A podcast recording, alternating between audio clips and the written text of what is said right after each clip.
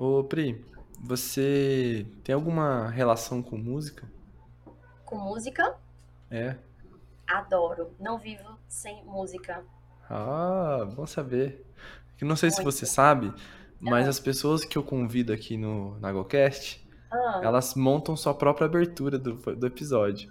Então, se você quiser fazer uma música, se quiser fazer com a boca, se quiser fazer um- uma batida na, na mesa, você vai escolher e o Pedrinho, nosso editor, vai montar a nossa abertura de hoje. é pe- pega de A surpresa. nossa Qualquer, quebra-gelo é assim. qualquer Depois disso aqui, você não vai passar mais vergonha do que agora, entendeu? Não tem como. Sabe que eu já quis ser DJ? Ah, não. Que maravilha. Eu também já quis ser, sabia? Gente do céu! Ai, Jesus, deixa eu ver. Sabe o que, que veio Minha parte agora? favorita.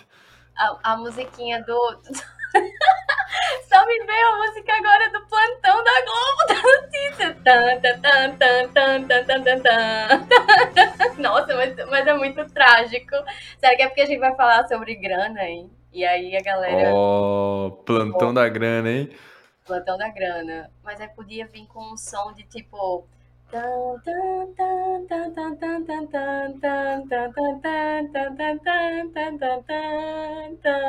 eu acho que é mais olímpico. Vamos falar de dinheiro. Criança Esperança. é a grande esperança, gente. Olha, agosto foi um mês que, meu Deus do céu, a quantidade de memes que tem. Esse mês eu termina 62 dias em agosto. A galera surtada porque não Nossa, agosto não acaba, mais. gente. O que acontece Gente, com agosto? Todo ano é assim. Não, hoje é 31 de agosto, amanhã vai ser 31 parte 2. Você vai ver. Não acaba esse, esse mês. Velho, que mês doido. É, você que tá ouvindo, provavelmente não é dia 31 de agosto, já deve ser dia 62 de agosto já. Mas Verdade. a gente tá gravando no dia 31, parte 1 de agosto. Bom, e você que, que tá ouvindo, deve ter lido já que estamos falando com a Priscila Mendonça. Mas, Pri, se apresenta aí, faz a tua bio aqui, eh, tua bio em áudio, para as pessoas que não te conhecem saberem o que que você faz e quem você é, né? Quem é a Pri também, além do que ela faz.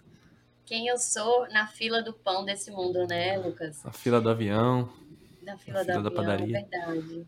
Verdade. Olha, é, é muito, é muito legal, porque de um, de um tempo atrás para cá eu comecei a contar muito, muito a minha história.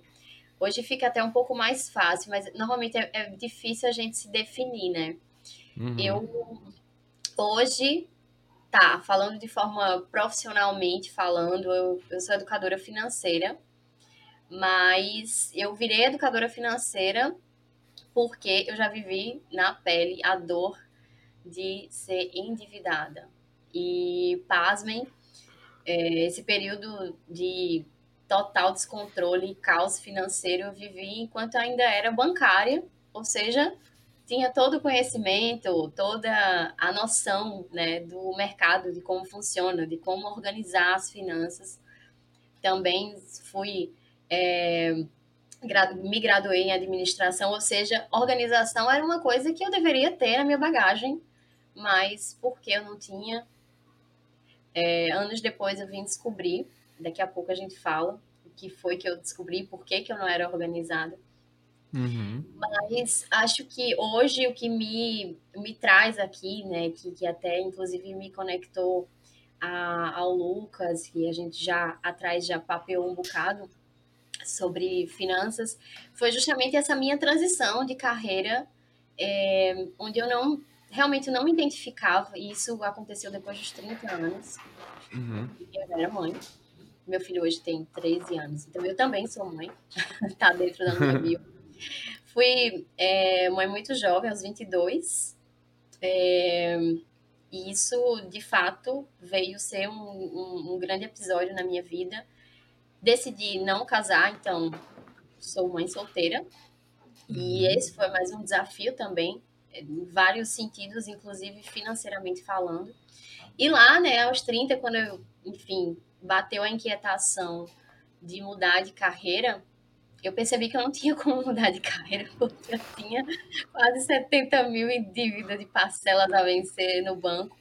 A bancária, né, que tem acesso, tinha acesso a empréstimos, juros baratos, cartão de crédito com limite a perder de vista, se aproveitava de tudo isso, não só uhum. eu, mas uma legião de bancários vive assim, para muitas vezes mostrar, viver, enfim, de, de algo que nem é a, a real realidade né, da pessoa, enfim.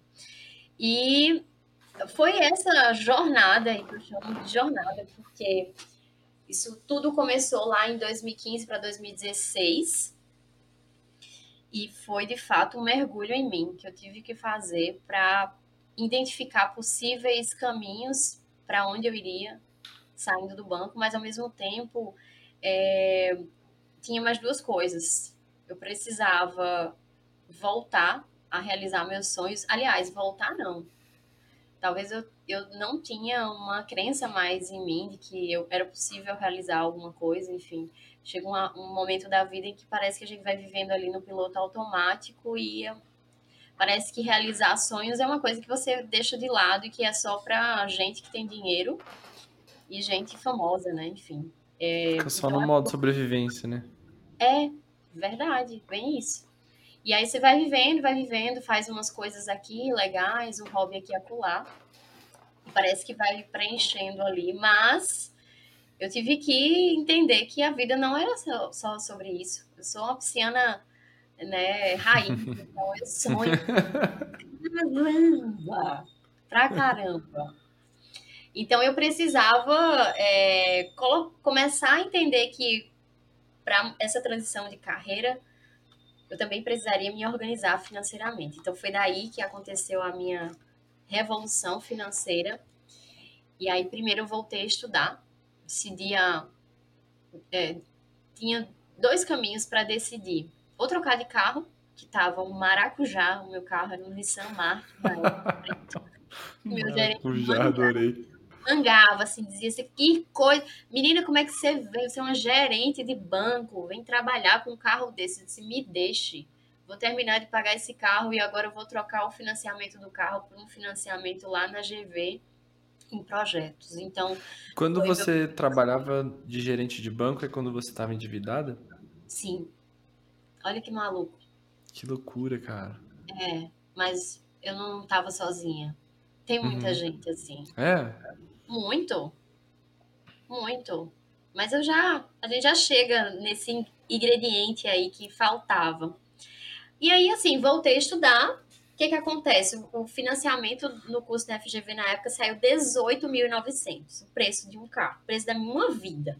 Então uhum. eu, eu falei: não, calma, para o mundo, que aí realmente eu preciso estudar. Então eu estudava na hora do almoço, finais de semana mal saía, dava não para todo mundo, então foi um momento perfeito para eu revolucionar, enxugar as contas, reduzir boa parte é, do peso financeiro. E quando eu me vi é, um pouco mais aliviada, Lucas, eu percebi que eu poderia realizar o sonho de estudar fora, ou de repente trabalhar fora, ainda que eu estivesse no banco, pegar as férias bater o cartão e passar 30 dias fora estudando inglês. Porque depois que eu trabalhei nas Olimpíadas, eu, eu, eu cheguei a trabalhar nas Olimpíadas representando o banco, né, lá em 2016 no Rio, fiquei dois meses lá. Foi o meu primeiro contato, assim, com experiência internacional. E como eu estava falando aqui no começo, né, eu sempre tive um, uma influência internacional muito forte, então a gente é, é fruto desse meio, enfim. Então isso para mim era um sonho muito, muito uhum é, latente, né? E aí eu decidi começar a pesquisar, fui bater na África do Sul, fiquei 30 dias lá estudando inglês de manhã e à tarde, como eu queria trabalhar e colocar a experiência internacional no meu currículo, eu queria fazer um trabalho, nem que fosse voluntário. E aí, dentre os trabalhos que apareceram, era ser é, uh, como é que eles chamam? Play, play, play volunteer, né? Que é como se fosse para brincar com crianças no hospital durante um turno. E hospital para mim é um ambiente muito pesado. Eu falei, gente, não vou conseguir. Tenho filho, ainda mais ver crianças, gente, muito demais meu coração. Uhum. Mas, enfim, Fui, foi uma experiência linda, voltei maluca por fazer algo que realmente eu me conectasse com um objetivo maior de vida e que eu pudesse ajudar pessoas não só apenas indo ser voluntária na África do Sul, que não era o meu uhum. país, pudesse fazer algo aqui. Uhum. Resumindo, quando voltei para o Brasil, falei, não quero ficar só nisso, quero dar uma, sabe, um, um, um boost, assim, ainda mais no meu inglês, falei, vou nas minhas férias que vem de novo, mas dessa vez eu vou para Inglaterra. E aí a outra referência que eu peguei foi o que eu mais ouvia na época que eu estudava na cultura inglesa, Cambridge. Lugar, né, de nerd que só CDF, pauleira iria. Mas lá eu poderia, obviamente, pagar um curso de inglês e morar 30 dias em Cambridge. Fui. Quando eu voltei, Lucas, eu falei: não é possível. Todos meus amigos falando sobre tudo que eu tô conseguindo realizar, sendo mãe ainda. Eu tenho alguma coisa para oferecer para as pessoas com isso tudo, com essas experiências, com o, o caminho passo a passo, né?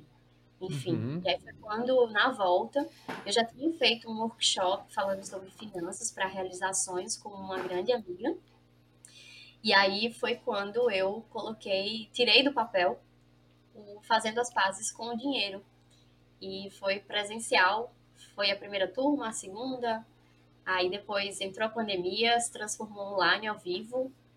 E é isso, virei educadora financeira ainda no banco e aí, em 2020, em outubro, eu estava assinando a carta de demissão, consegui negociar e para seguir realmente o meu caminho, né? E assim, deu medo bastante.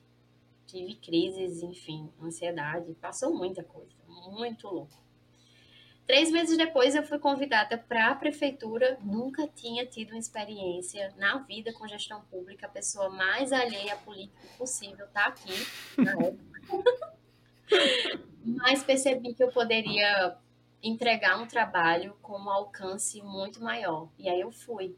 E aí a gente é, montou né, uma equipe e eu fui responsável pela criação e construção e reconstrução, na verdade, do programa de microcrédito social. Então, eu estou lá desde janeiro de 2021, do ano passado, e tem sido um trabalho que me demanda pra caramba, uhum.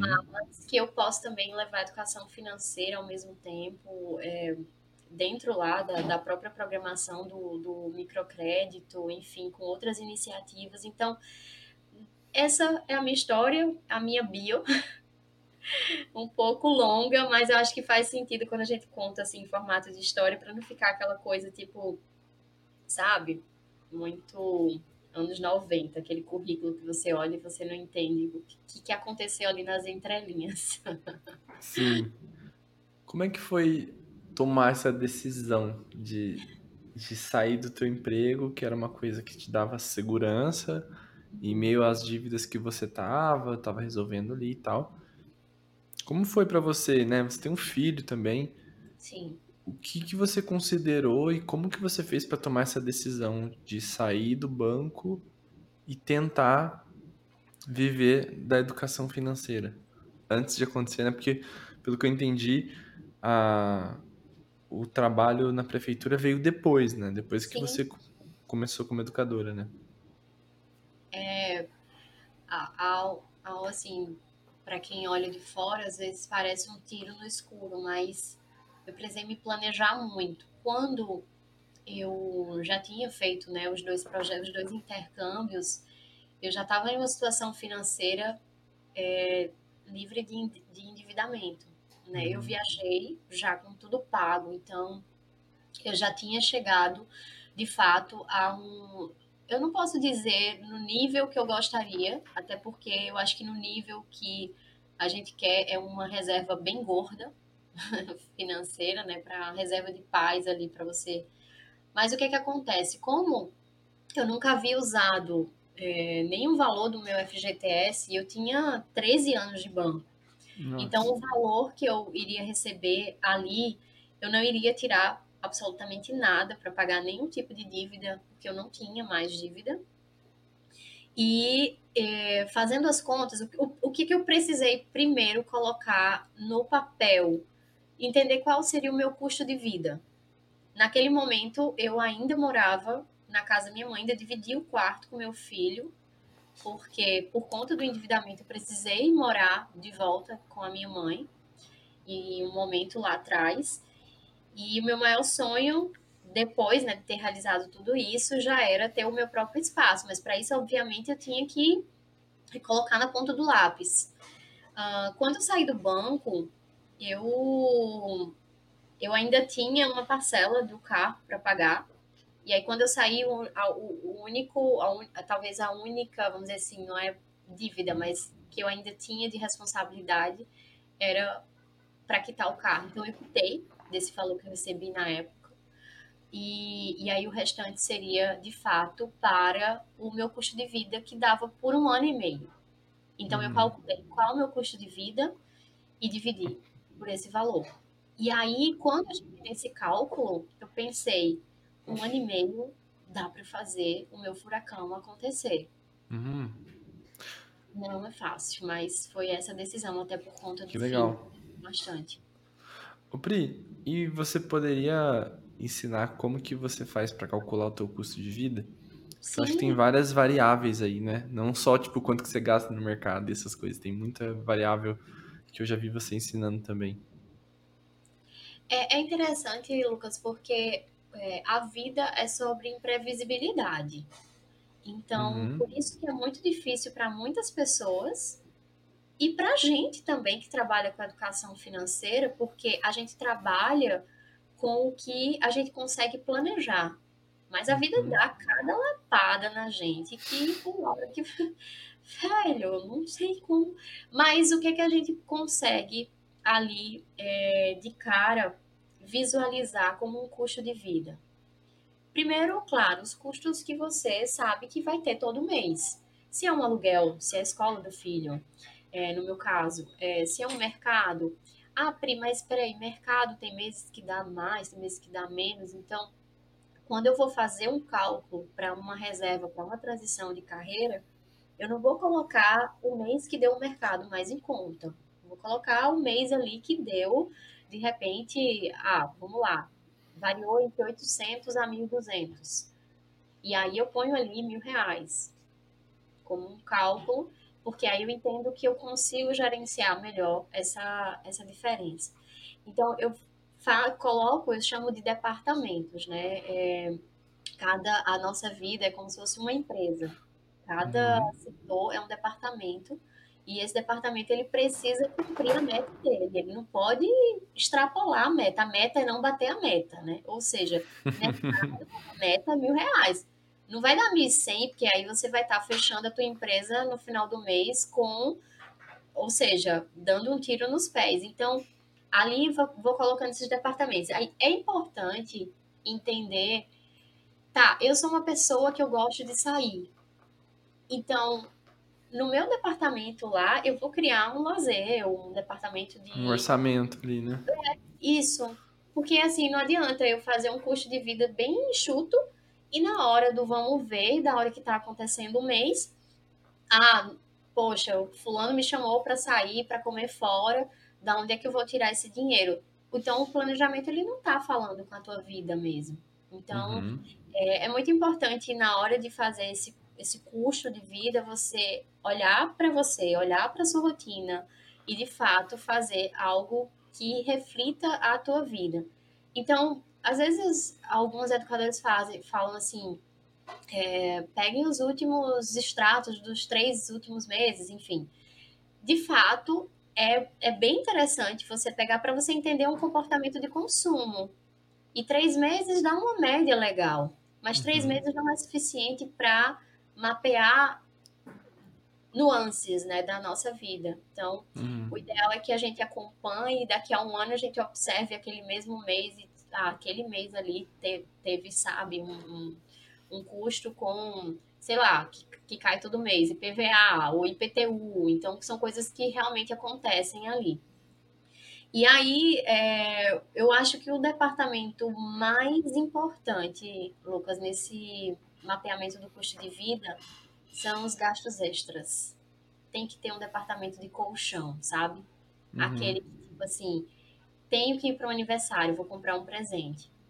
É, adoeci, vou ter que comprar um remédio. Queimou e aí, uma lâmpada. É, que, perfeito. A minha aqui semana passada queimou e lá vai eu, né? Ter que ir atrás. Então, Uns assim. imprevistos, né? São imprevistos e todo mês, quanto que você passa do teu orçamento?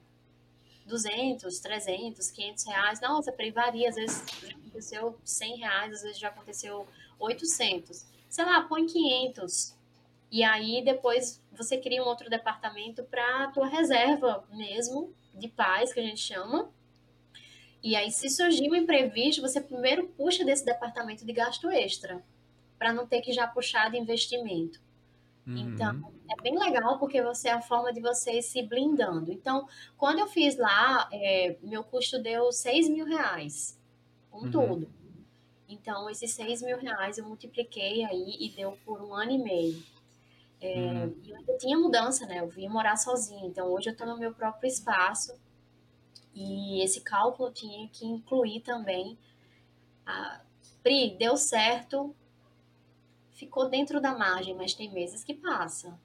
E aí, assim, e, e assim, antes de ser educadora financeira, eu sou um, um, ser humano, né? E imprevistos acontecem o tempo todo. Eu ainda estou me entendendo dentro dessa realidade de ser dona, né, de um espaço, é, mesmo que eu pague aluguel, mas é, gerenciar uma casa, então. Uhum. E, e eu, eu, sinto que agora eu consigo prever melhor as coisas dentro do meu orçamento, porque eu estou entendendo melhor a minha rotina, mas para isso exige um acompanhamento contínuo.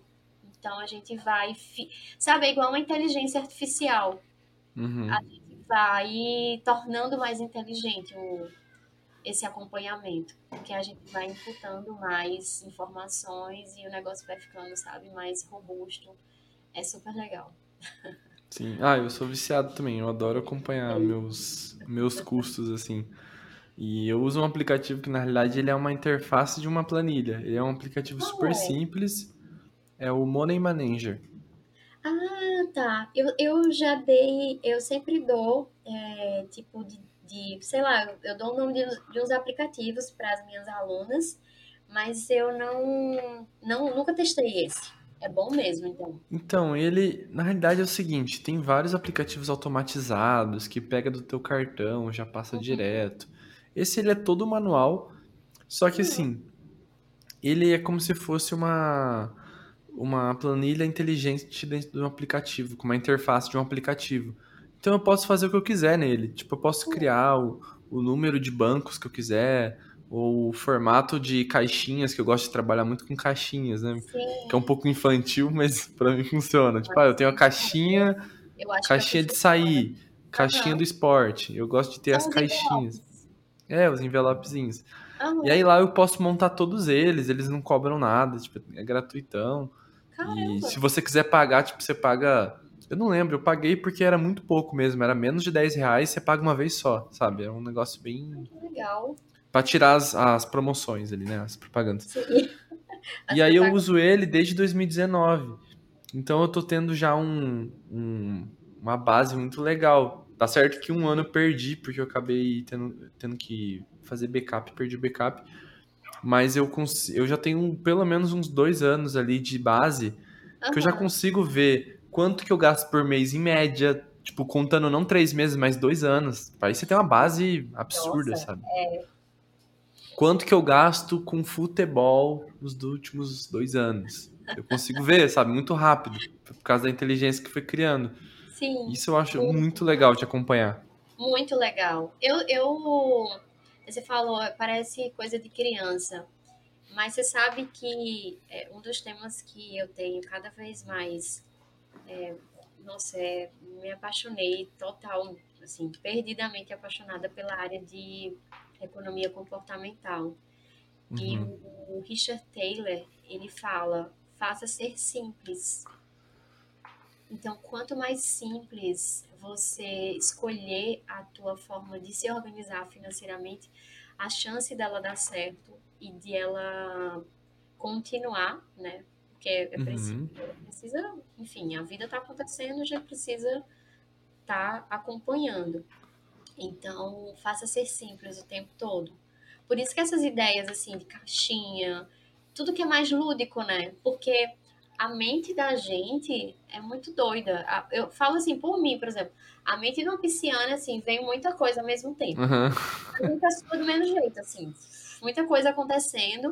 E a gente precisa canalizar, a gente precisa aterrar.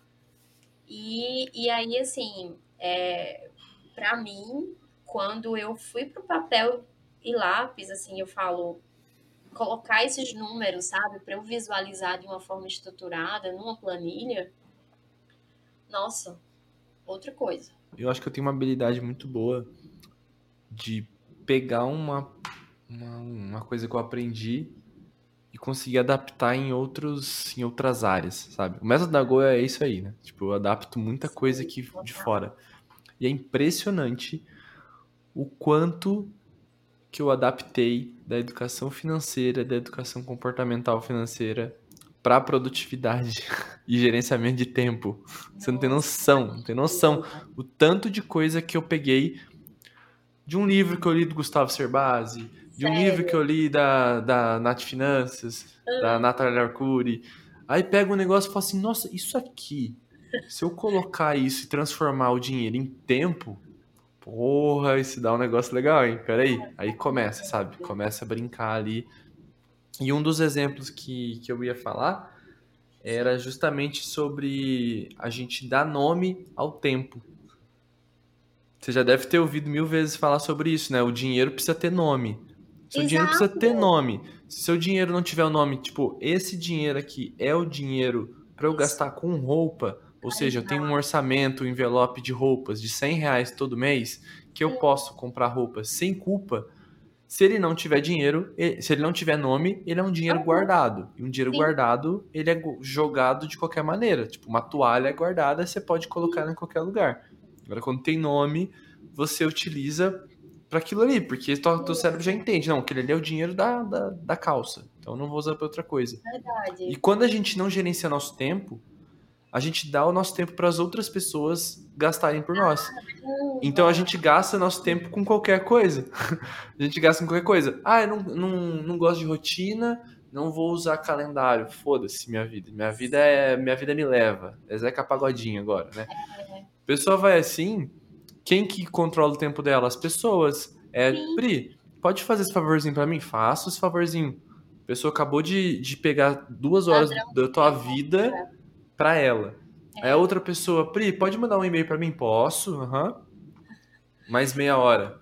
O Lucas vai ali, Pri, chega aqui rapidinho fazer um favor para mim? Mais meia hora. Você não tem nada programado, então é sim para tudo. Quando você tem sim para tudo, você dá o controle para as outras pessoas. Então, uma coisa que eu falo muito, assim, até no Master Plan falo sobre isso, que é mapeamento de rotina, porque o teu tempo precisa ter nome. Se o seu tempo não tiver nome, você não tem tempo para nada. Você nunca vai ter tempo para nada, porque você nunca vai falar não para ninguém. A Pri falou: Pri, ô Lucas, vamos fazer tal coisa hoje às quatro da tarde? Não dá, porque eu tenho uma coisa planejada já.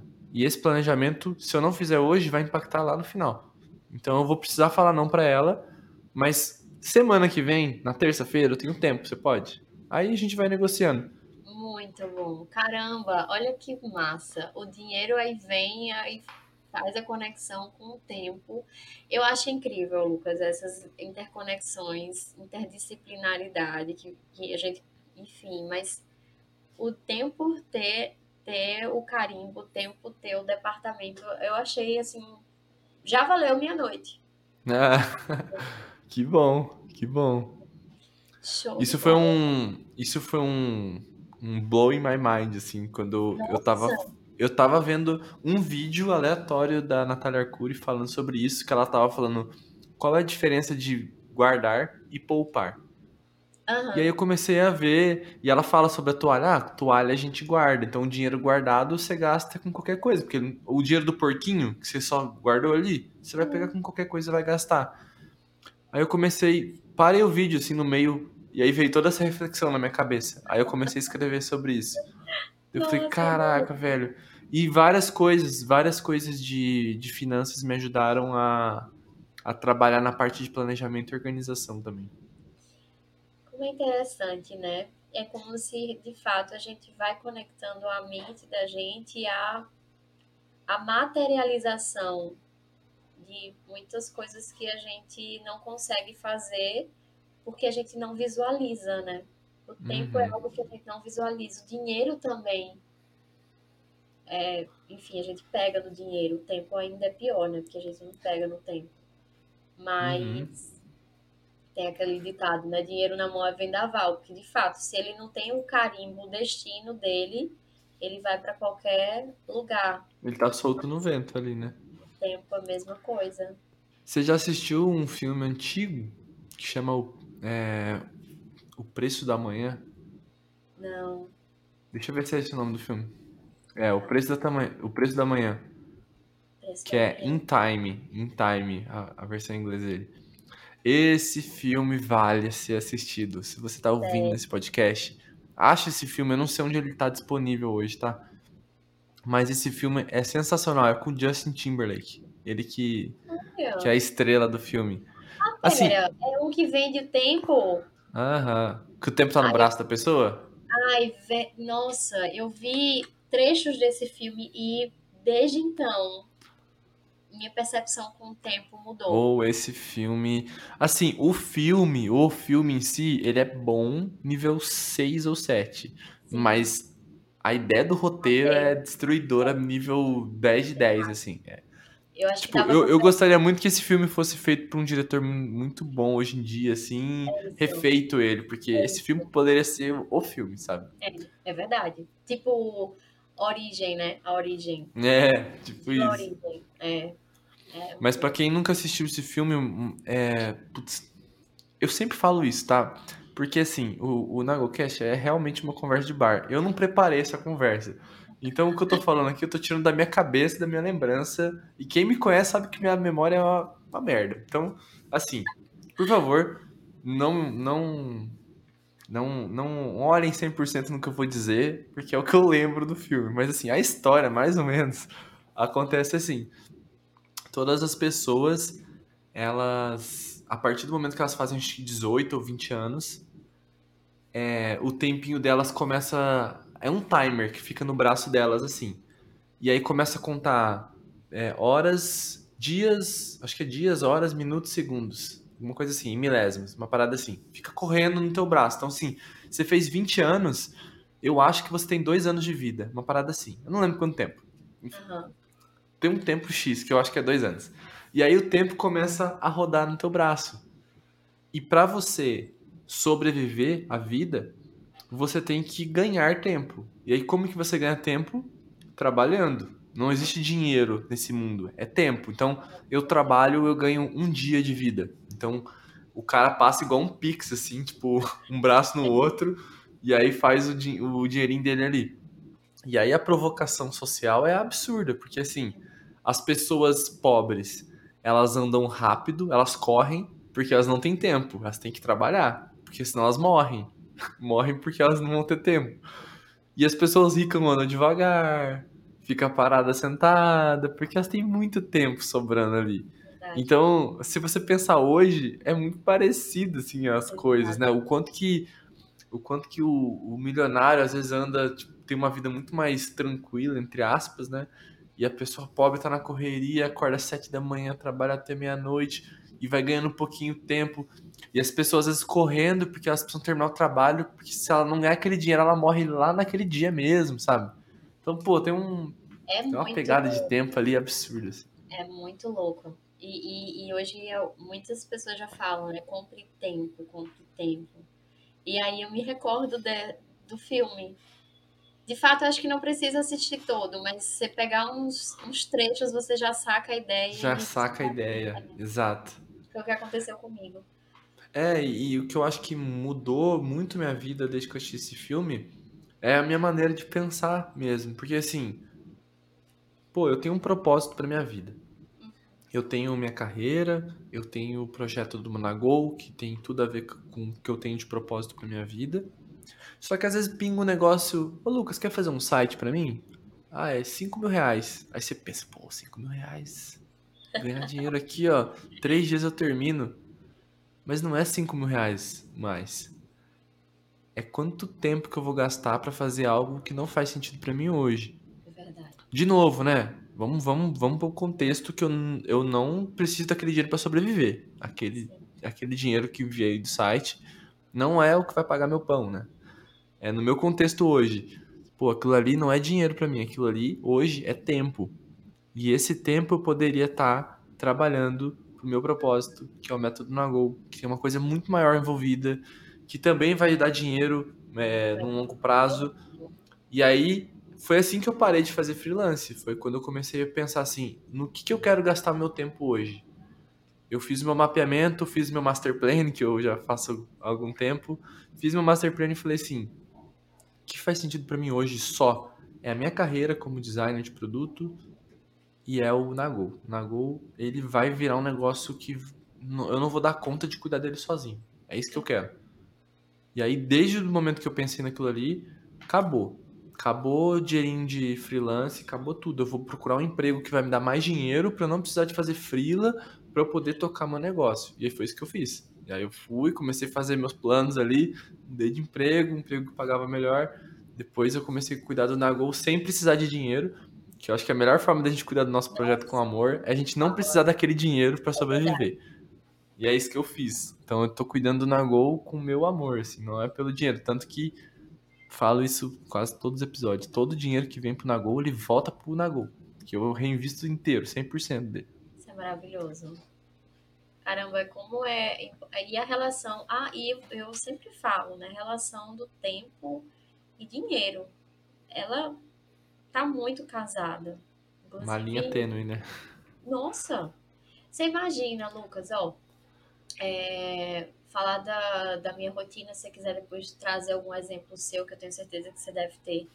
Mas se chega no domingo eu não planejo a minha semana, por exemplo, ah, eu vou ter algumas reuniões externas e ali eu não conseguiria levar o meu almoço de casa, mas será que eu não consigo fazer um planejamento para que dentro daquela rota eu não consiga passar de repente na casa da minha mãe, ou uhum. até voltar em casa, comer em casa, para não comer fora, ou de repente colocar um mercado para que é, eu não precise ter que pedir no iFood porque faltou coisas para comer em casa à noite ou comprar coisas práticas no mercado, porque eu sei que aquela uhum. semana vai ser uma loucura e de ter essas coisas ao meu alcance, ou seja, de arquitetar mesmo a minha rotina para que não haja maiores é, gastos financeiros. Então, essa questão do tempo e dinheiro é uma coisa que eu venho batendo muito na tecla, muito. Inclusive, até nos meus atendimentos mesmo da, da mentoria, é algo que eu procuro saber qual é a rotina da minha cliente ou do meu cliente para que a gente consiga, porque assim, muitas vezes do, os deslizes financeiros que acontecem é ali por desorganização mesmo do tempo, da é. rotina. Não sei se para você faz sentido, acho que faz, mas se você tem algum exemplo também que, nossa, é assim, faz acontece muito, muito para mim. Faz muito sentido. Eu ia incluir, a gente estava falando muito da relação do tempo e do dinheiro, mas eu coloco sempre como uma tríade aí, que é a energia também. Porque Nossa. tem a energia que a gente gasta para aquilo que a gente vai fazer. Sempre falo isso. Pri, o que, que te gasta mais? Uma hora fazendo uma mentoria com, com uma aluna tua ou uma hora fazendo um relatório lá num banco sob pressão? O que, é mais desgastante para você? Os dois, vamos, vamos colocar que os dois te dá o mesmo dinheiro e o mesmo tempo. Você vai gastar uma hora e você vai ganhar 10 reais para fazer isso. O que, que vai ser mais desgastante para você? Fazer uma coisa com o teu propósito? Ou, ou nem vou falar de propósito, vamos falar de coisas que você gosta de fazer. Uma hora assistindo Netflix ou uma hora estudando? O que, que te demanda mais? Pois é, né? muito, muito legal esse, a, relação, a relação da energia também é muito interessante, porque eu, de novo, eu, eu coloquei isso, adaptei muito para produtividade também. Porque a gente não pode focar em organizar e planejar nosso dia ou nosso dinheiro de acordo só com o tempo. Então, ah, fiz um planejamento maravilhoso, fechei minha agenda bonitinha, ali, ó, tudo tem nome agora, certinho, das 9 às 10, 10 às 11, faço isso aqui, de tarde, isso aqui. Chega 10 da manhã, já cagou tudo o teu planejamento e você acha que o planejamento não funciona. Sim. Mas existem várias, muitas variáveis, e uma delas é, o, é a energia que você consome para fazer determinadas atividades. Às vezes está fazendo uma atividade isso é muito doido. Uma atividade que você faz de manhã vai te custar X. Se você fizer ela à tarde, vai te custar Y. Se você fizer de noite, vai ser, nossa senhora, Z, né? Eu dou um exemplo muito prático para mim. Se eu ler de manhã, prazeroso. Se eu leio na hora do almoço ou de tarde, preguiça. Se eu leio de noite, um minuto eu durmo. Eu sou uma meba de noite, eu não funciono. É isso. É, então, é, para você ver como que tempo é diferente a relação de acordo com a atividade também, né? Tá com insônia, vai pegar um livro. Né? Esquece. Mas você falou, até me deu um, uma outra conexão aqui. A minha a tríade que eu trago é, dentro do meu conteúdo, eu até fiz o desenho da sua tríade aqui agora, energia uhum. e dinheiro. Já, já rendeu um insight aqui para mim. A minha tríade que eu normalmente apresento, ela ela tá em torno do tempo, uhum. do dinheiro e das decisões. Porque de certa forma as decisões é em torno da energia também. Faz sentido. Quando a gente é, estuda né, o que o Kahneman, Daniel Kahneman traz lá do sistema 1 e sistema 2, que é como a gente pensa, né? Como a gente decide.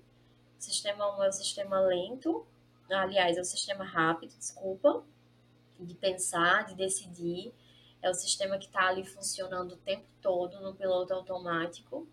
E o sistema 2 é o sistema lento, devagar, que delibera bastante energia. E aí, ou seja, decidir no sistema 2 delibera muita energia. Então a nossa tríade ela tá conectada, energia tá. e decisões. Nossa, fez muito sentido. E Na aí... realidade as decisões eu, eu colocaria acima dos três, né? Se for pensar. Então, verdade. Porque tipo assim, a tua decisão, ela ela o que te faz tomar uma decisão são esses parâmetros muitas vezes. O dinheiro que você vai perder ou vai ganhar, o tempo que você vai gastar e a energia que vai te demandar. Isso, isso é quase um, um cálculo para uma decisão, é igual a decisão. É, verdade. No final, o, o produto é esse.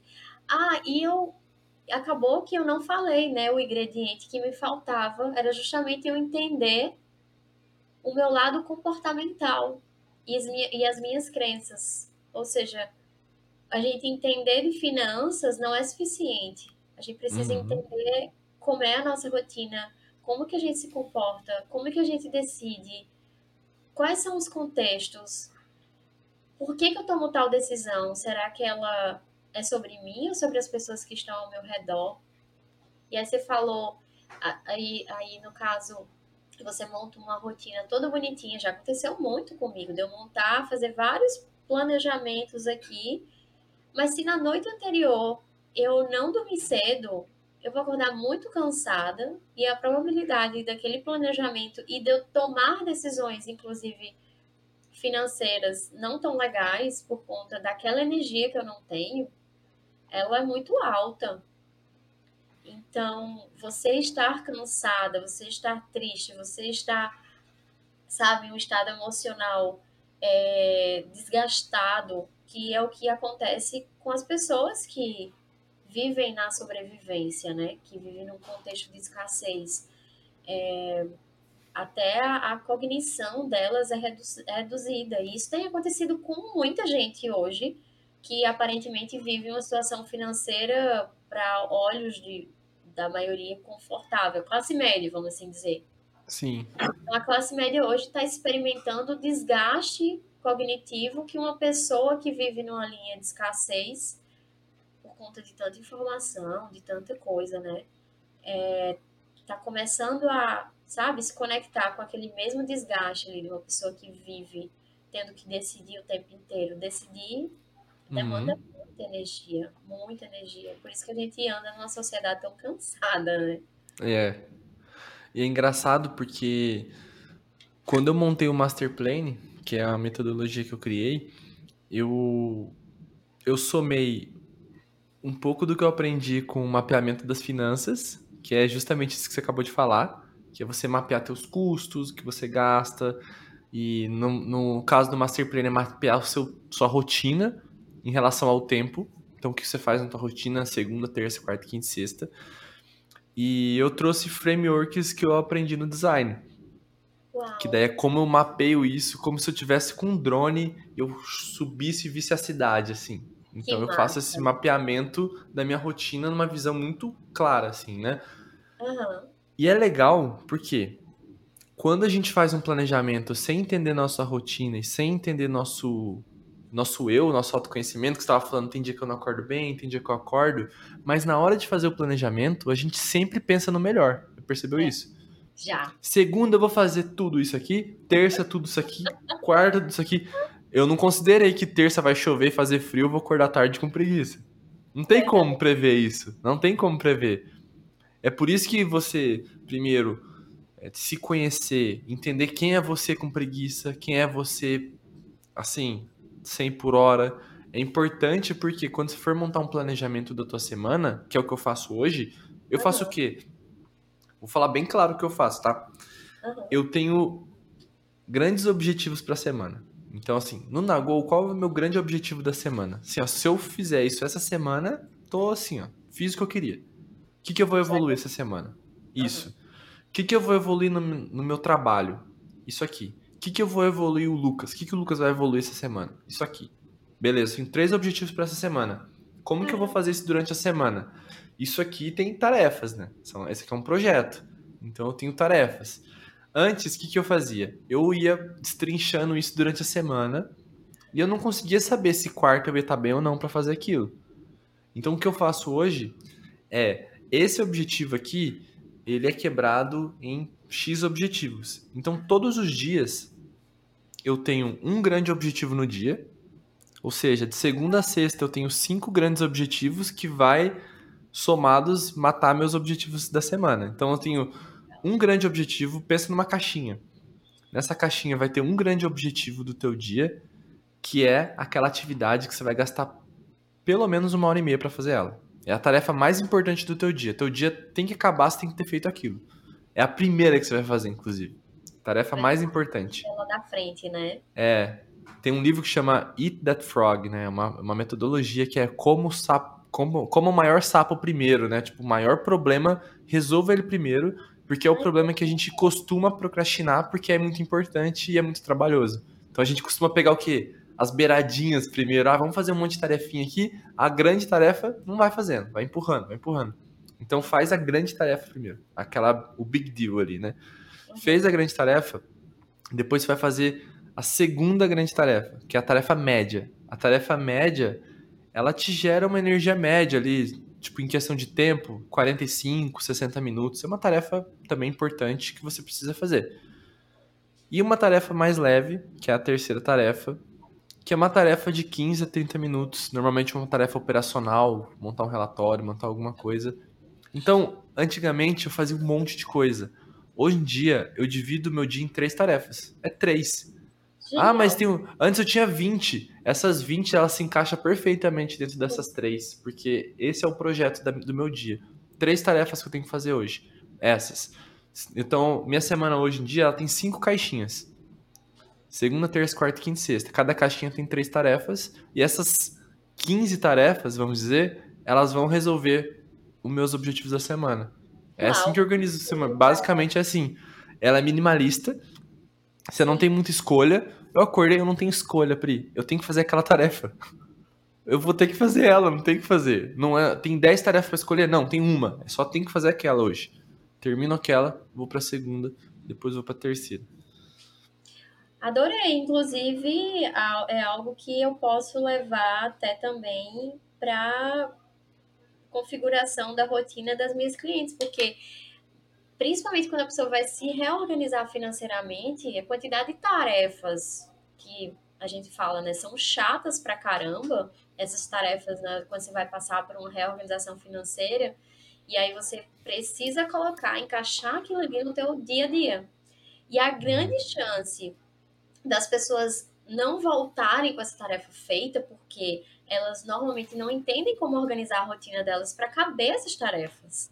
Uhum. E aí o papel acaba que, assim, é bom porque eu, eu entendo um pouco de organização de rotina, claro que não, não é minha especialidade, mas pelo fato de estudar é, o comportamento, a economia comportamental, eu entendo que ela precisa dividir de fato aquelas tarefas grandes, né, em bloquinhos, que é o que uhum. você fala muito, né, de, de bloquinhos. Então, assim, isso vai deixando um pouco mais alcançável, né, para eu adorei essa, essa ideia da grande tarefa, tipo. E a referência eu tenho, do... eu tenho dois vídeos no YouTube, eu vou colocar na descrição, ah, que eu ensino a fazer passo a passo esse, essa organização. É bem, bem massa, assim mesmo. E uma coisa, ela é...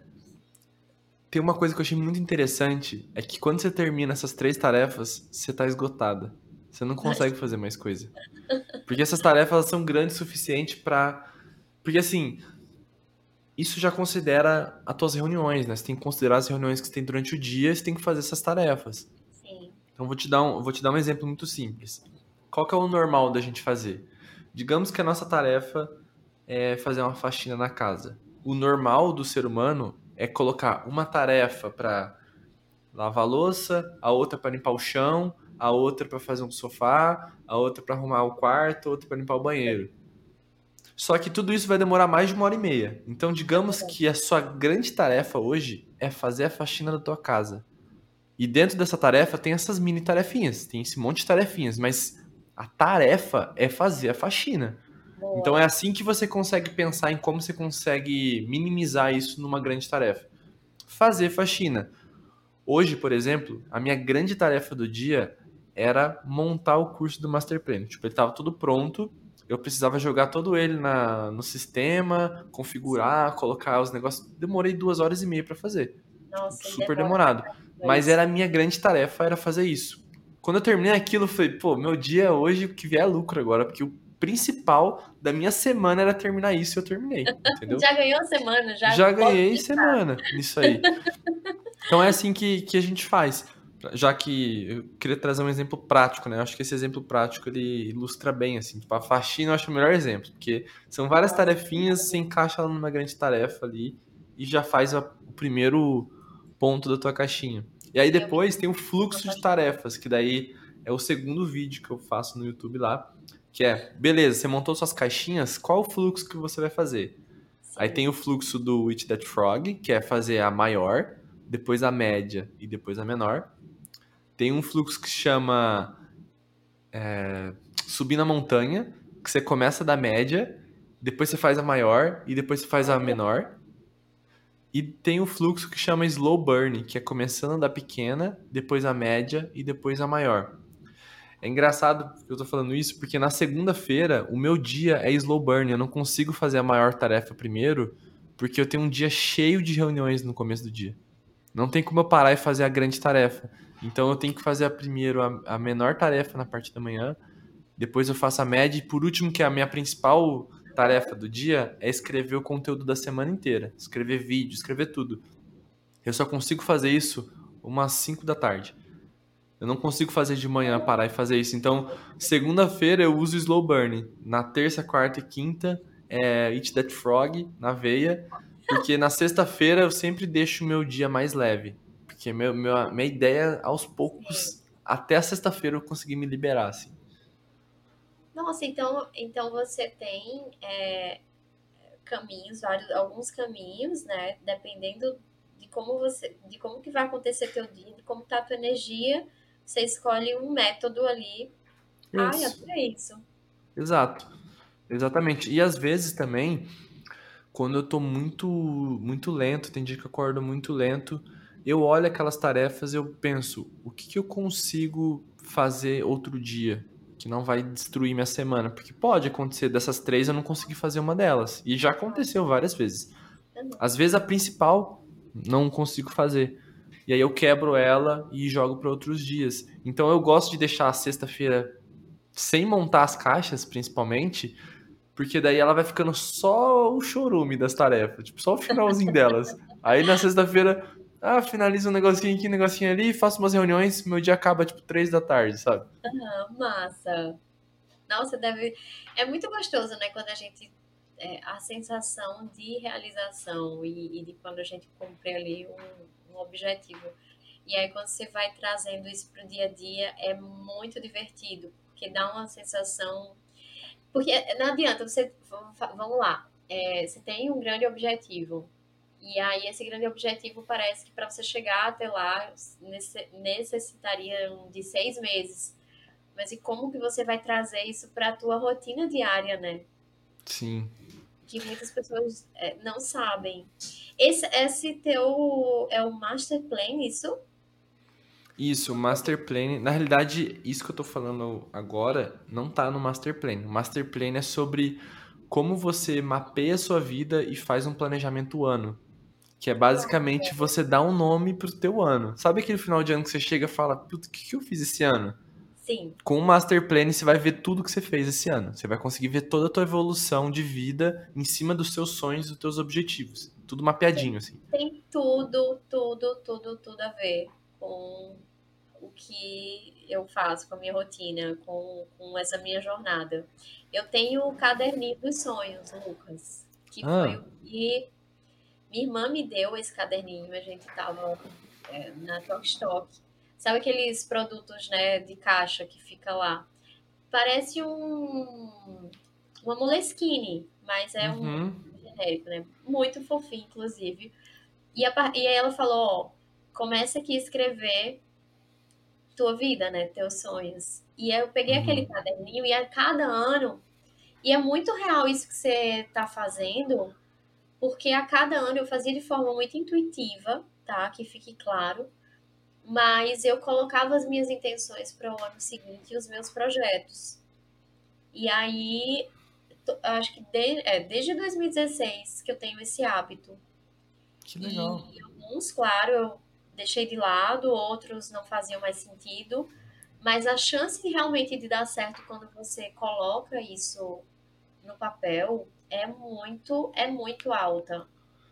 E o quanto é, gente... eu me aproximei da realização desses projetos. Sabe uma coisa, só um adendo. Há uns dias atrás eu tinha anotado os nomes de algumas pessoas que eu gostaria de fazer parcerias, retomar parcerias, seu nome tava lá no meio. E aí você aí. vida semana passada. E eu lembrei disso hoje. Eu falei, pera, deixa eu pegar aquele papel. Só que aí eu coloquei no, no agenda. Eu ainda vou procurar. Eu falei, gente, como é real quando a gente escreve uma coisa? Bizarro, né? Muito, Esse, isso, é, isso é muito doido mesmo. É papo, e... agora é a hora do papo mais filosófico. filosófico. Mas assim, assim, a neurociência explica, né, também, assim, de alguma forma você acaba ali, eu não sei, enfim, não sei mesmo. Mas, mas isso aí foi meio, meio, meio louco, porque eu não cheguei a falar com você. Uhum. Pra ti, né? O Instagram tá boicotando, o conteúdo tá aparecendo meio. Tá demais, tá demais. Ainda aparece. Mas achei surreal. E hoje eu lembrei, eu falei, caramba! Que massa. Estava lá na minha listinha e olha isso. Mas ah, é, o, o 35N, o que você tem postado, é, é esse? Ah, tá. Eu vou, eu vou explicar. O 35N é bem diferente do Master Plan. O 35N é um desafio ah, tá. é, assíncrono que as pessoas podem começar quando elas quiserem. Se você quiser começar hoje, você pode começar. Ah, é um legal. desafio de 35 dias para você criar hábitos saudáveis. Então lá tem uma lista de coisas que você deve fazer nesse período. Não é difícil de fazer. O difícil é a disciplina de ficar 35 dias fazendo, como sempre, né? O difícil, esse é o desafio. Você não vai emagrecer com esse desafio. Quer dizer, você pode emagrecer com eles, pode muita coisa. Mas, por exemplo, é muito legal.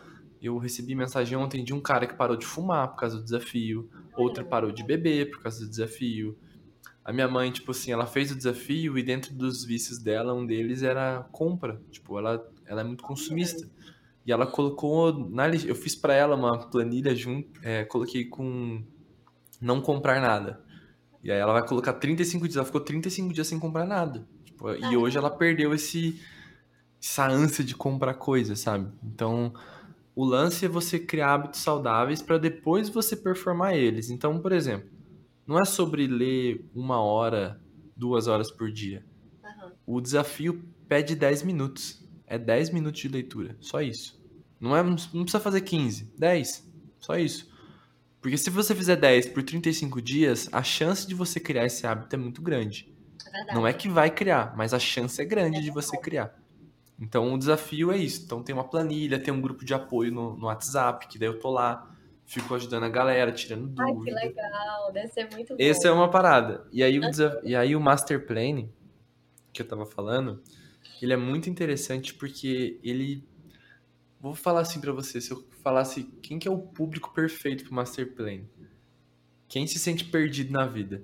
Quem se sente perdido na vida, o Master Plan é. Nossa, assim, é tudo. Por quê? Porque eu divido ele em três, em três etapas. Você montar a tua bússola. O que, que é a bússola? A tua bússola é seus valores. São seus valores. Uhum. É o que vai te direcionar pra tua vida. É assim, não sei o que eu quero da vida, Lucas, mas eu sei que eu quero ir pro norte. Entendeu? Não sei onde eu vou chegar ainda, mas se eu for, igual se você estiver perdido no deserto, qual que é a chance de você sair do deserto? Andando reto ou andando em círculos, entendeu? É muito mais fácil sair. Então, você encontrar sua direção, ou seja, valores que você não abre mão. Depois disso, você tem a água. A água é o autoconhecimento. Então, sempre pensando no deserto. A água é autoconhecimento, uma coisa diária que você tem que beber todo dia. O autoconhecimento é mapeamento de rotina, é você entender o que, que você faz, quanto tempo você gasta para fazer tal coisa. Entender a tua rotina, porque assim, de nada vale se planejar se você não sabe quanto tempo você realmente tem. Sim. Entendeu? Se você cozinha todo domingo, se você tem filho, você tem que sair com ele no sábado o dia inteiro, como é que você vai planejar uma coisa se você não tem tempo?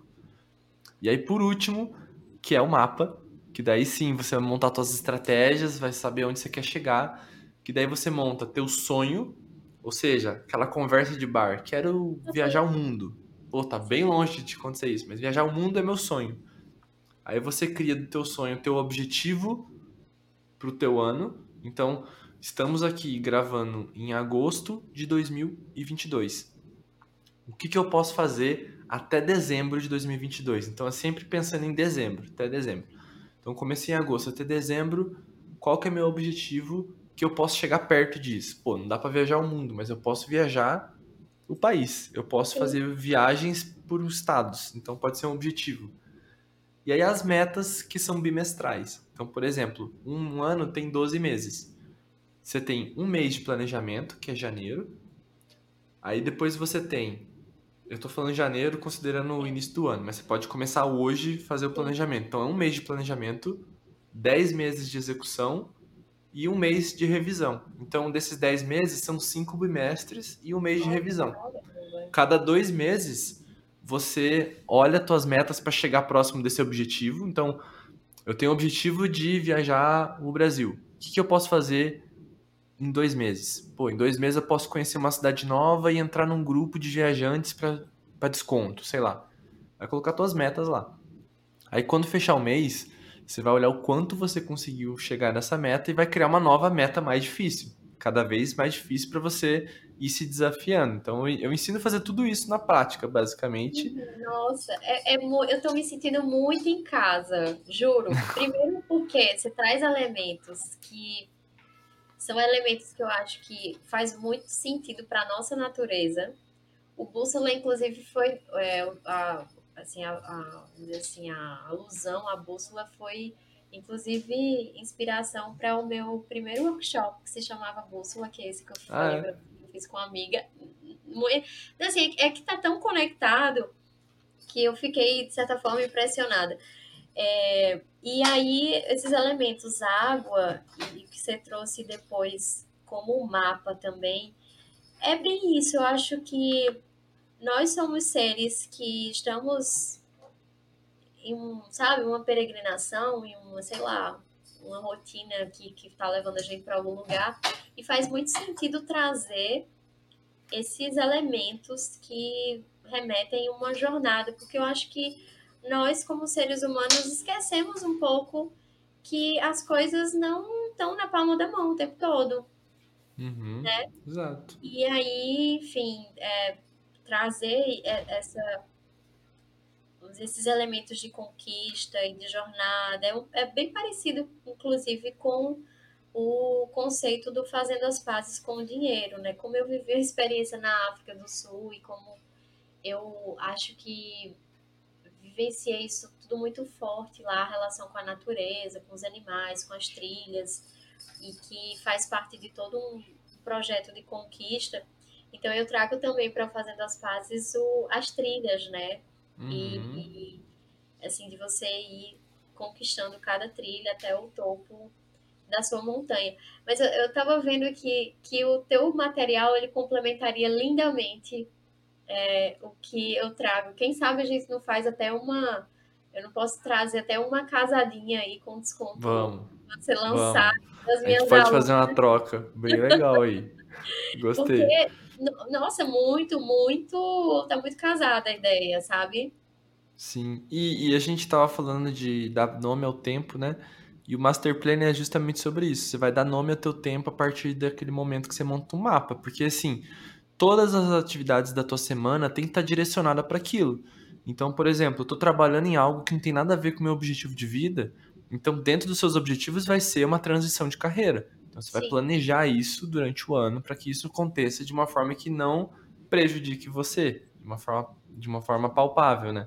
E a cada dois meses, o curso é super barato. E além de tudo isso, todo cada dois meses eu faço um encontro ao vivo com a galera onde eu vou fazer a minha revisão bimestral, elas vê ao vivo fazendo, enquanto elas podem ir fazendo delas também. Então, filho ah, tira dúvidas ali. Às vezes eu, eu, as pessoas, né, a gente se põe no lugar de se, se especializar em um conteúdo e parece que as pessoas esquecem que a gente vive, eu pelo menos eu vivo o que eu faço. É, uhum. Eu tô na minha busca, na minha jornada financeira. Essa é a prova. Tipo assim, eu faço a revisão ao vivo porque é realmente o que eu faço. Eu sempre Exato. falo isso. Eu não ensino nada que eu não fiz e não testei.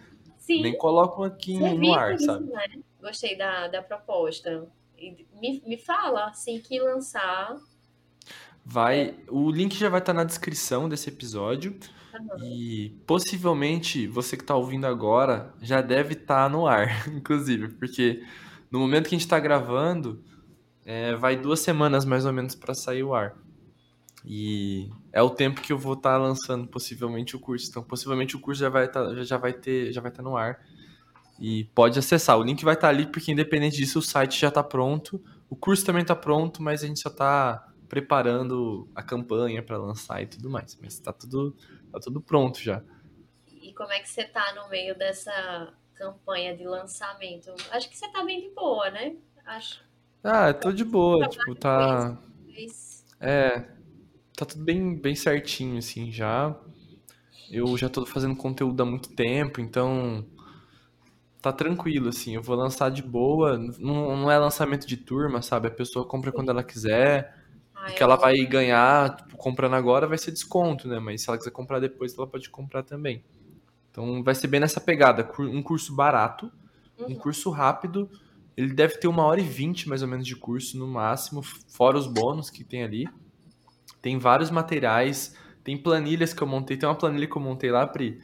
Essa planilha você vai, você vai pirar. Essa você vai pirar. Ai, sério? Eu, montei, eu nem sei fazer planilha direito. Essa eu fiz. Essa eu mandei bem.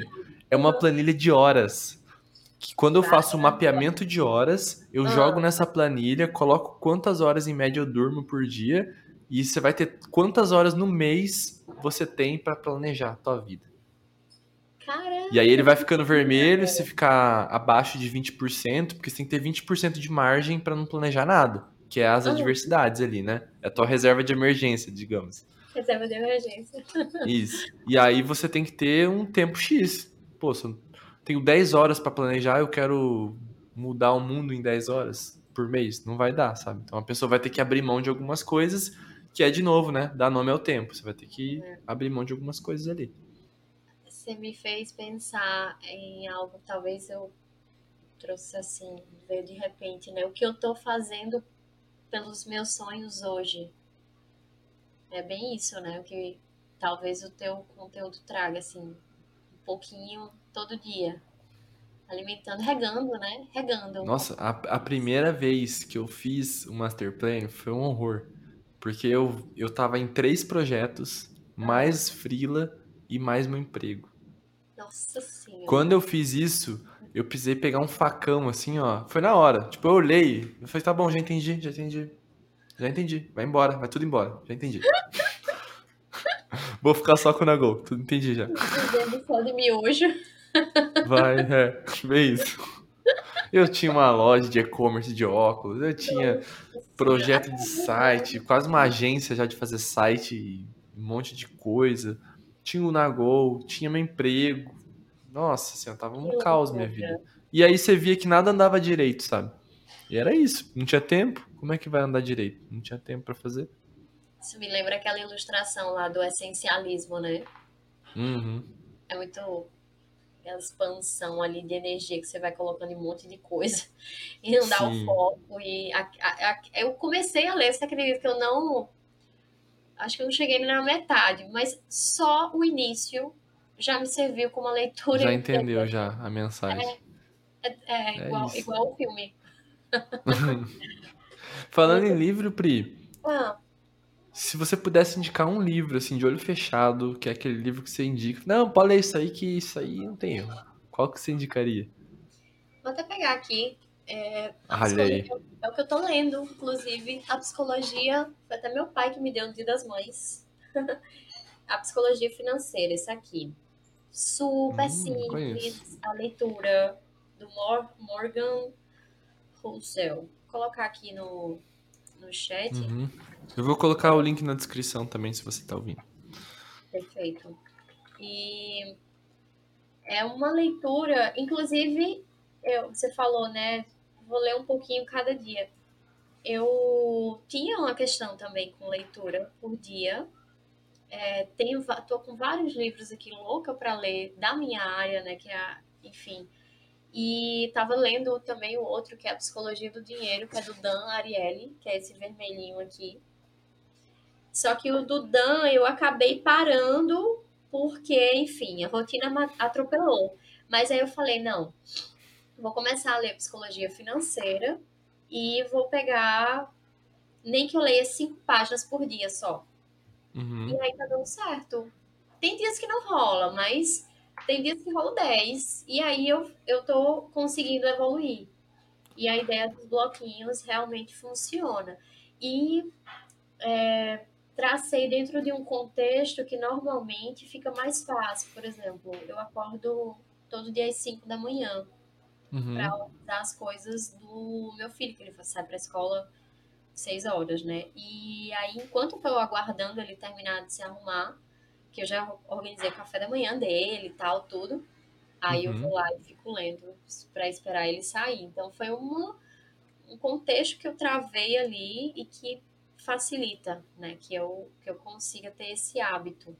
Não é todo dia, que tem dias que eu tô com muito sono, mas é, consegui travar para fazer isso que eu não faria outras coisas. Então, é isso. Eu tentei carimbar esse tempo, já usando a, as os nossos aprendizados de hoje. Muito bom, Pri. Pri, é, faz teu jabá aí, coloca tuas, teus projetos, o que você quiser colocar pro pessoal acessar, aí só me passa e fala pro pessoal aí. E quero te agradecer também por ter participado. Nossa conversa sempre é muito boa, né? A última vez que a gente fez a live foi uma delícia também a conversa, a galera adorou.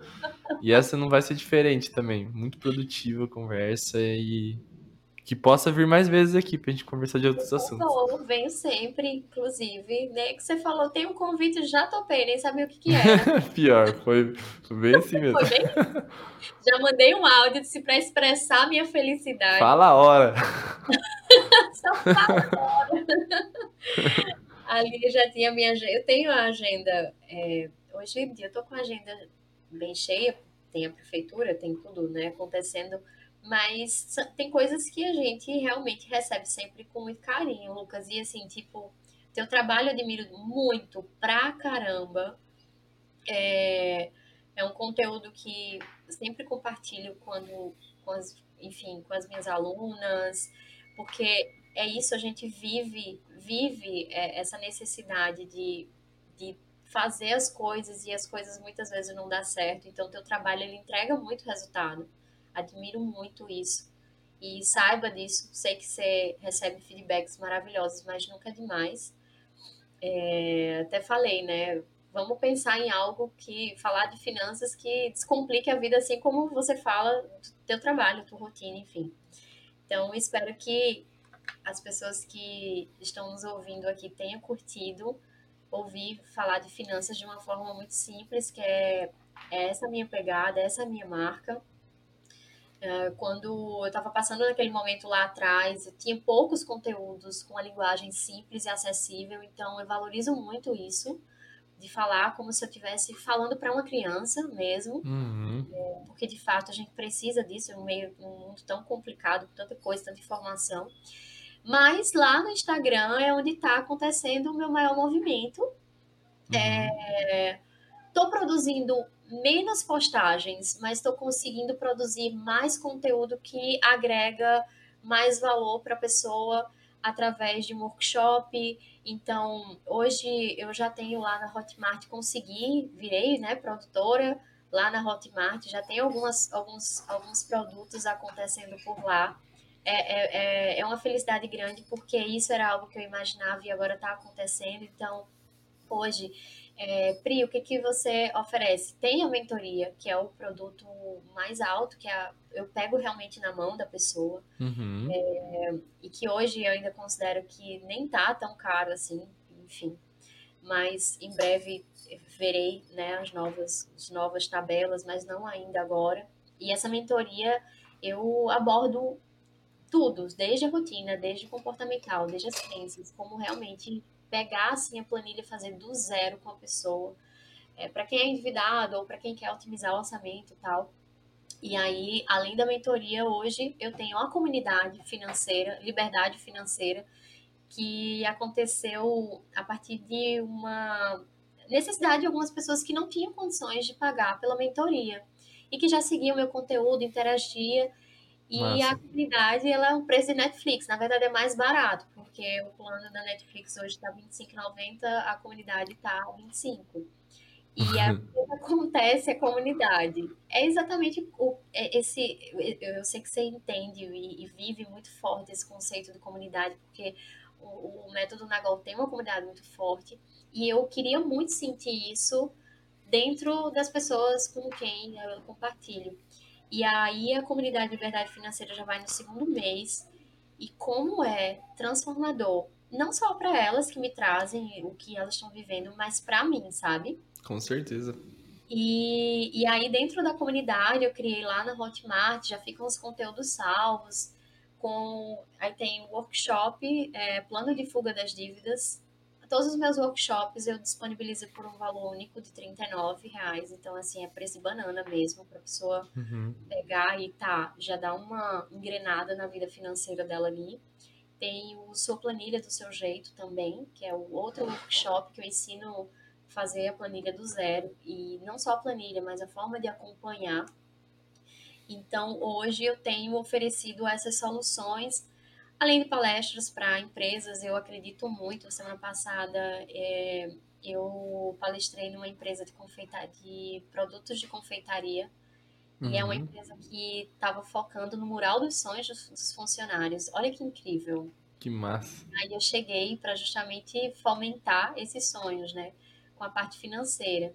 E aí será uma, será uma sequência de encontros mas eu me identifico muito, né, com esse, com esse, essa interação com o público. Então, eu gosto de, de palestrar, eu gosto de estar batendo papo assim com as pessoas. E hoje eu digo que eu durmo e acordo pensando não é em dinheiro, mas é na nossa relação com o dinheiro. E o quanto isso é libertador, assim, quando a gente começa a ter essa relação mais consciente com o dinheiro. Da mesma forma que o teu público ele passa a ser protagonista do tempo, Uhum. Eu falo que o meu público ele tem que ser protagonista do próprio dinheiro. Afinal, a vida não é só pagar boletos, mas Exatamente. sonhos e projetos e, e aí tem, eu uso, né? O pessoal usa assim, ah, a vida é uma só, vamos fazer isso. E aí eu falo, não, a vida é uma só para não ser protagonista dela. Né? Então, uhum. é isso. Já tem alguns trabalhos por aí saindo, mas em breve mais novidades, mas por hora essa, essas são minhas entregas. Eu estou bem feliz com elas. Ah, e o Fazendo as Pazes com Dinheiro, que é o meu primeiro filho digital, que saiu Olha semana passada. Como é que eu poderia esquecer o principal? Que aí é o curso completo, são 12 trilhas, né? Onde você, eu, eu chamo de um manual definitivo da sua organização financeira. Então, você leva debaixo do braço, o conteúdo você pode assistir quantas vezes quiser, acesso vitalício, também num preço super acessível. E tá lá na Hotmart, tá no link da minha bio. Só recomendo muito, porque é um curso que eu já tive mais de 40 pessoas que passaram por ele e eu fico muito feliz do resultado. E quando as pessoas falam assim, Pri, como foi que você chegou nessa trilha aí? A experiência, os estudos que eu que eu me aprofundei e chegou nesse resultado do Fazendo as Pazes. Então, que é massa. isso. Jabá é este. Ô, Pri, parabéns, parabéns por, por, por, esse projeto. Tá ficando cada vez mais bonito. E legal saber que está com vários produtos também. Eu vou deixar o link da Pri na descrição. E espero que você tenha gostado desse vídeo. Pri, mais uma vez, obrigado por ter participado. Ah. E galera, o, o link do Master Plan tá na descrição também. O link dos Nagolitos, que é a comunidade também, a partir de um real, também tá lá. E é isso. Um beijo, um queijo e até a próxima semana. Uh! Beijo!